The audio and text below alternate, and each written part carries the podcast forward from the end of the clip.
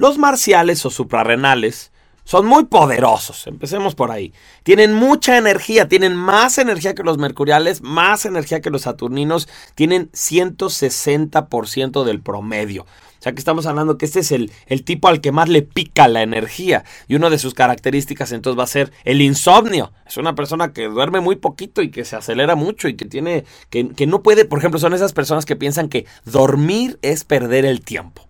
¿No? Y esa es la, la, lógica de un marcial, porque carambas, con tanta energía que tiene, pues le pica la cama, ya con cuatro horas, cinco horas de sueño, seis horas a lo mucho, ya, pues ya, ya se tiene que mover, ya tiene que empezar a hacer cosas. Entonces, sí, sí es una persona que tiene mucha, mucha energía. Esta energía la tiene conectada al cuerpo y por lo tanto ante todo son prácticos y hacen de inmediato aquello que sienten o piensan. El marcial es una persona que si se le ocurre en la noche, mañana renuncio, va y renuncia. O se queda pensando, ay, quiero arreglar mi jardín. Pues se levanta bien temprano y saca la podadora o las tijeras y empieza a cortar el pasto y, y todo lo que se le ocurre de inmediato lo realiza. No es bien hecho, no es una persona que, que deje todo a la perfección, no, pero es rápido y práctico y de inmediato va a reaccionar. Eso va a ser muy interesante. Ahora es importante que ustedes recuerden que el acento físico que habíamos comentado es muy parecido a esto que estoy diciendo. Entonces, así como el acento racional es equivalente al saturnino, porque es la misma glándula, pues el acento físico va a ser el resultado de unas glándulas suprarrenales activas. O sea que vamos a pensar esto, ¿sí? Váyanle carburando un poquito a la idea porque luego nos va a servir para ubicar tu endotipo. Suponte que tú te encontraste muchos rasgos, vamos a decir, de lunar, de páncreas. Y sin embargo, mientras yo platico del marcial, también te encuentras muchos rasgos. Y ya habíamos comentado que no se puede ser, por ejemplo, lunar marcial, no se puede ser lunar mercurial, siempre son en orden, siempre a fuerza sería lunar venusino. Bueno, pero la explicación de por qué, siendo tú lunar, te encuentres cosas de marciales porque tengas acento físico. Entonces, acento físico o marcial son como sinónimos. Son equivalentes. Y el acento, como no tiene un orden, como no tiene que aparecer de una manera en particular, sí se puede ser, cualquier glándula puede ser de acento físico. Incluso un marcial. O sea, un mismo marcial puede a su vez tener acento físico. Ya platicaremos de eso, pero bueno, es como una bomba atómica. Es una persona con extra, extra, super, ultra energía porque tiene los 160% puntos de energía de un marcial más el acento físico. Entonces, bueno, imagínense, se trata de algo muy, muy poderoso. Eh, los marciales son los grandes jefes. Son esas personas que, que llevan las riendas de proyectos y empresas de todo tipo con mucha claridad. ¿eh? cosas difíciles, empresas grandotas, trabajar con mucho, con mucho personal, eh, manejar equipos grandes de trabajo o trabajar en los deportes también en equipo y también individualmente. Eh, es una persona que se propone cosas difíciles. Difíciles, por ejemplo, los marciales es muy común que luchen contra enfermedades poderosas y salgan adelante o que se propongan de una situación financiera muy difícil salir adelante y sí lo logran y además triunfan y todo. Entonces son los grandes jefes pero en este llevar el liderazgo hay como cierto salvajismo. De eso se les va a acusar mucho. Como que no miden sus fuerzas. Se les acusa de ser prepotentes y bruscos.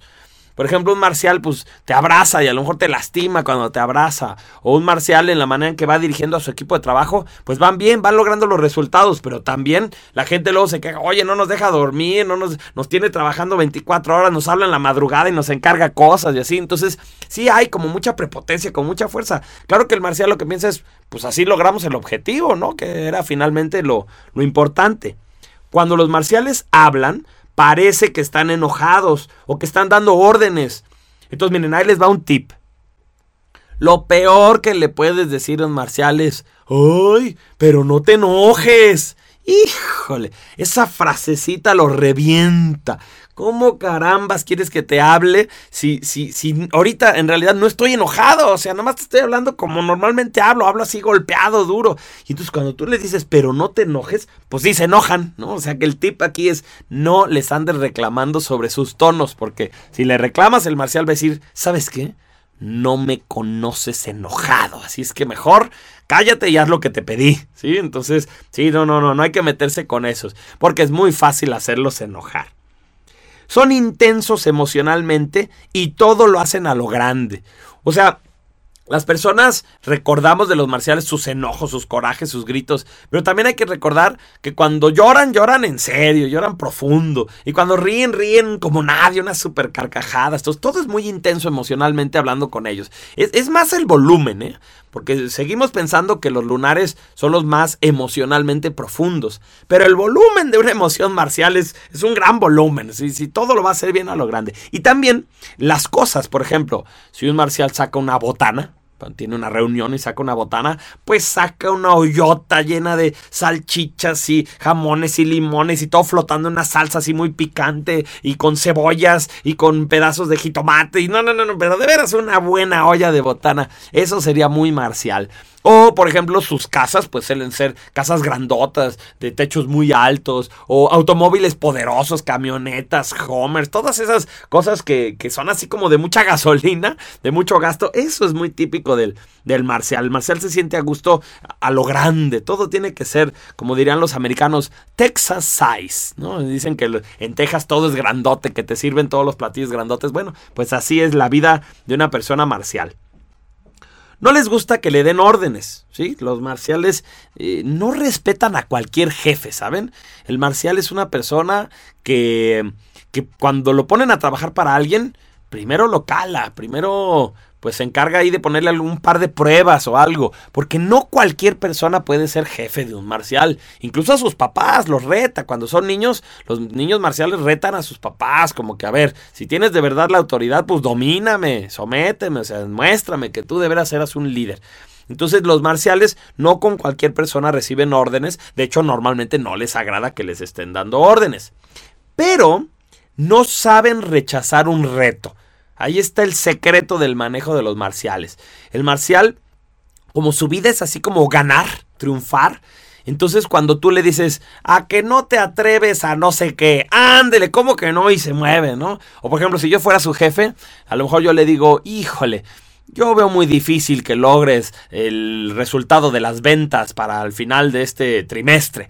Ese decirle yo lo veo difícil, oh, eso le molesta al marcial y lo, lo hace que se, se emocione con la idea de cómo no, claro que se va a poder, yo lo voy a poder lograr. Entonces el marcial es así, es una persona que la debemos de retar. A los niños marciales, por ejemplo, si tú le dices, cómete las verduras, te dicen, no quiero y ¡sac! Te tiran todas las verduras al piso, por ejemplo. Entonces, no les gustan las órdenes.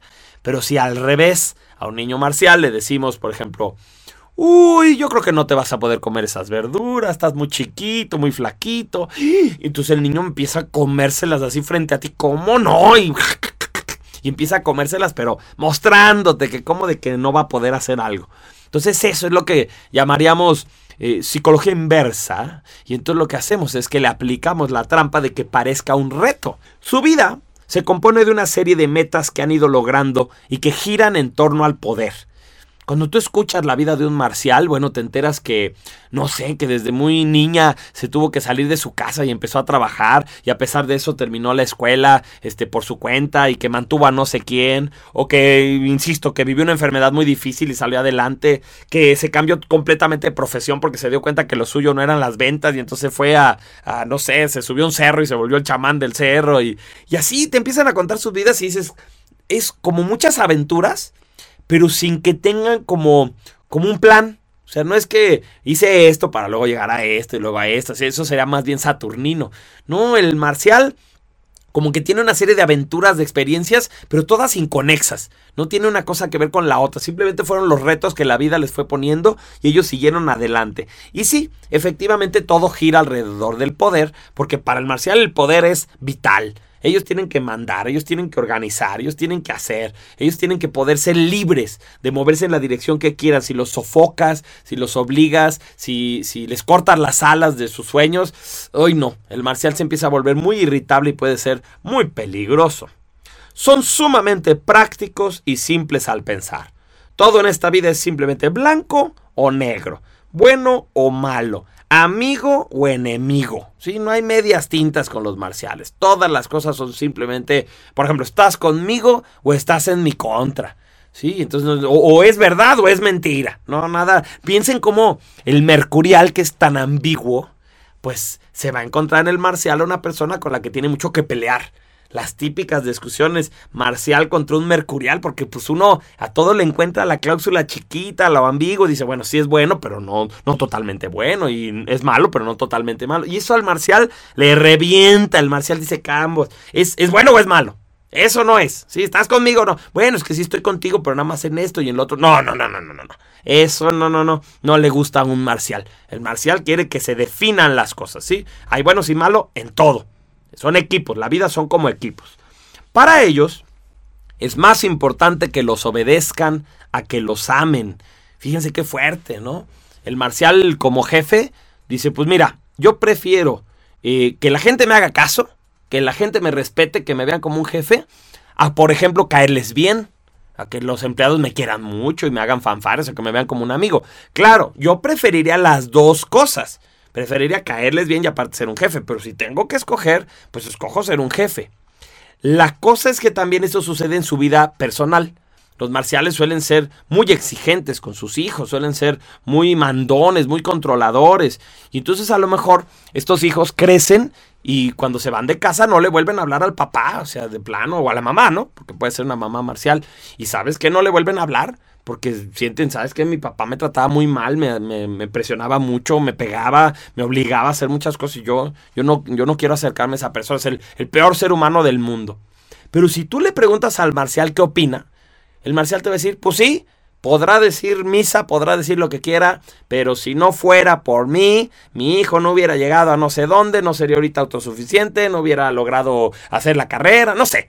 Pero el marcial lo percibe así como, claro, pues fue algo que tuve que sacrificar. Entre caerle bien o que me hiciera caso, pues preferí que me hiciera caso. Preferí que fuera obediente a ser yo el papá más simpático del mundo. Entonces sí, eso es, eso es triste y es difícil para un marcial, tener que escoger entre el poder y el cariño. Los marciales tienen todas las características arquetípicamente masculinas. Acuérdate que el marcial es el opuesto al venusino.